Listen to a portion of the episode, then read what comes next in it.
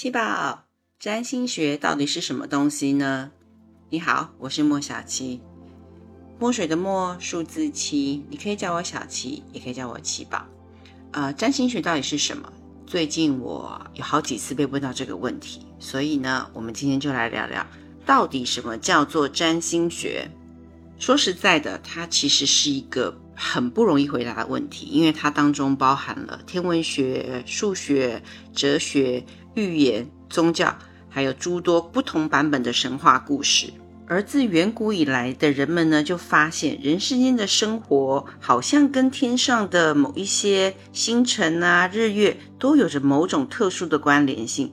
呃，他们仰望星空，在点点的繁星当中，发现到有几颗特别的行星，好像顺着某一条特殊的轨道，我们叫做黄道来前进。有时候前进，有时候。好像是在后退，有时候又会彼此碰撞，而这些行星的移动变化，又好像跟我们的人事变化有相对应的地方。经过了数千年的记录跟观察、归纳与总结，还有想象力的延伸，终于发展的出这套学问，就是所谓的占星学。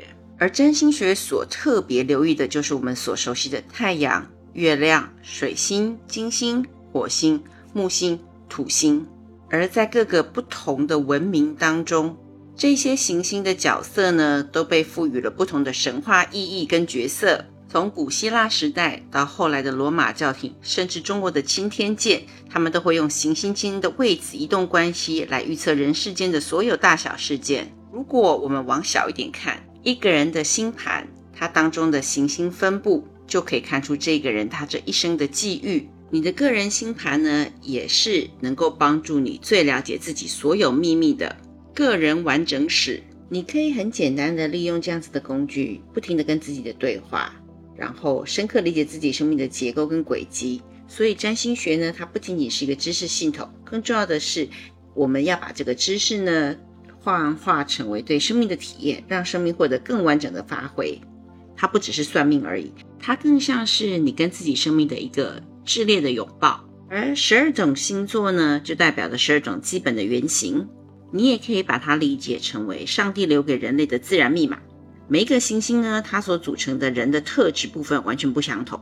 这些星体的运行呢，产生各式各样的变化组合的时候，我们可以看到每一个人的行为模式跟命运的变化，它就产生了一张一模一样的星盘，必须耗费两万五千八百年以上才能够形成哟。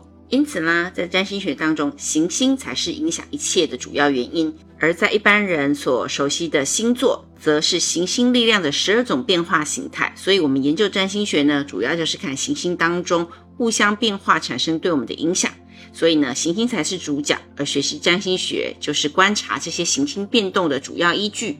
我们常常用一句话来形容人生，就叫做“人生如戏”。而从你一出生开始，这场大戏就拉开了序幕，一直到死亡才会落幕。每一张的星盘呢，包括它的行星、星座、相位、宫位这些元素呢，就代表了共同的宇宙法则。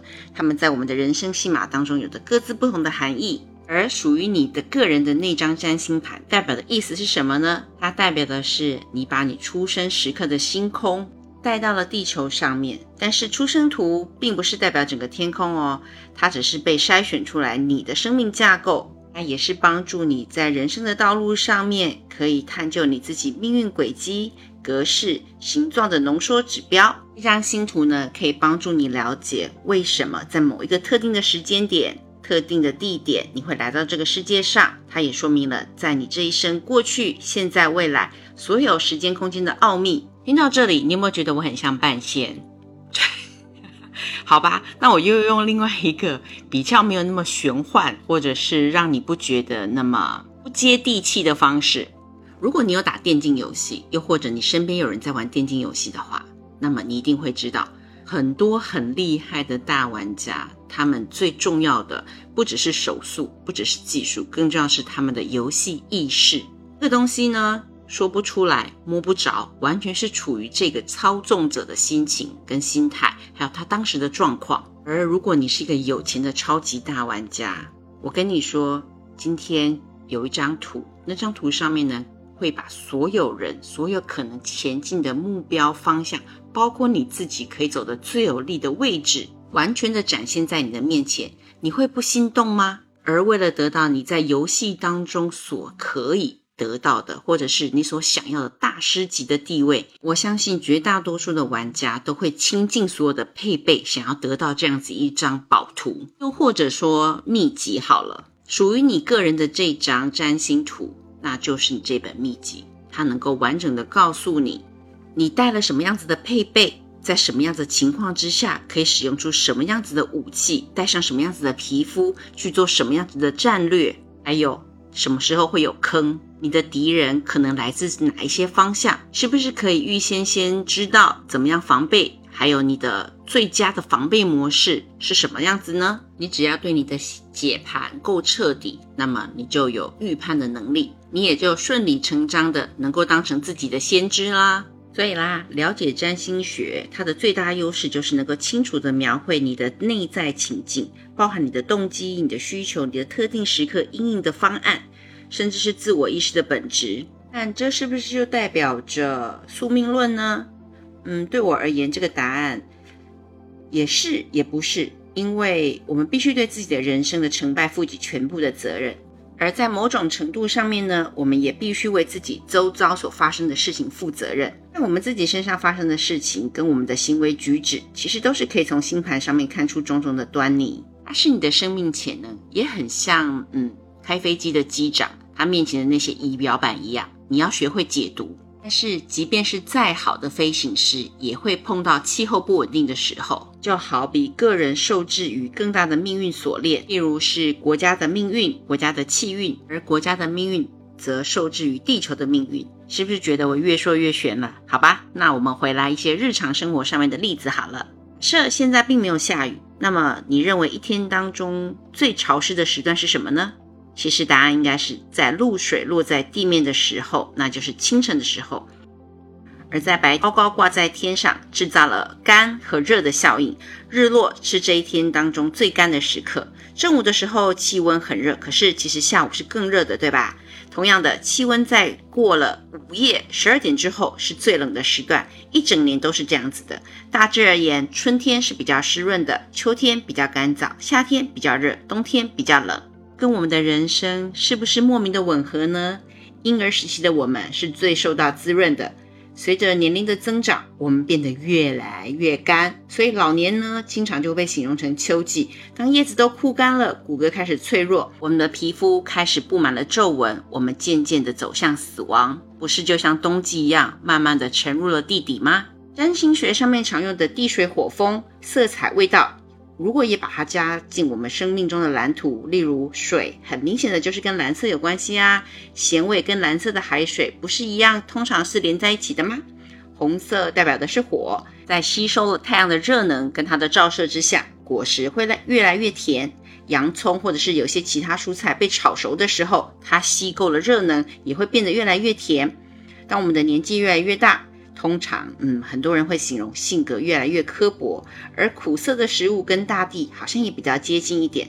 风元素常常跟冷感觉相关。如果我们的食物很烫，我们会干嘛？我们会吹吹它，希望让它变凉一点。我们把牛奶放在空气里面，它就会变酸了。我们想让温度低一点的时候，会利用风扇、空调或是冰箱。地球的唯一卫星，月亮的变化周期，就造成了我们有。春分、秋分、夏至、冬至，还有指南针，我忘记了我是在哪一本书上看过的，但是我把它做了笔记，记录下来。行星呢，跟某一些动物也有相关联。嗯，大体来说，嗯，宝瓶座就跟飞翔的鸟类非常的有关系。如果我们把十二星座也带进去的话，你就会发现，所有的家禽啊、鸡鸭鱼啊，可能都跟巨蟹座比较有相关。来猜猜看，天鹅啊、孔雀之类跟谁有关系？当当当当，没错，那肯定就是跟 狮子座有相关啦。另外一个比较特别的、很有指标性的，嗯，例如蜂鸟跟麻雀，猜到了没有？三二一，没错，就是跟处女座有相关啦。但是其实每一个人看待世界的方法都不太一样，你诠释的方法也不尽相同。而作为占星师的任务，就是用更大的视角来帮助所以，不妨的把自己的占星图看成是一张生命的地图，自己当成那个最佳的解图者，这样呢可以帮自己看到跟自己一切有关的事物，发现属于自己的道路，寻找自己的人生方向。过程当中会比的比较容易一些些。成为自己星盘的解读者呢，其实除了可以告诉自己要往哪个方向走，更重要的是可以看清楚自己目前所处的状态是什么样子。因为当你了解了自己当下的现状，就会因为你有觉知而改变，能量呢永远会随着想法而改变，然后再起到变化。所以占星呢，并不是预测未来，是诠释当下正在发生什么样子的事情。而如果你没办法处理，或者是根本不了解现在正发生在自己身上的事情，那么未来依然会遇到相同的状况。竟所有的人都是带着自己的心理包袱在经验人生。学会看自己的星盘，其实最重要的目的就是在发现目前状况的内在真相到底是什么。这几年啊，我发现网上有非常非常多免费的软体，可以让你输入自己正确的出生年月日、时间，再加上地点，就能够打出一张智上不会出错的星盘。所以你还在等什么呢？赶快上网去搜一下吧。那可是你的人生秘籍呢，是莫小七，这是我的默默关心事，我们下一次再见喽。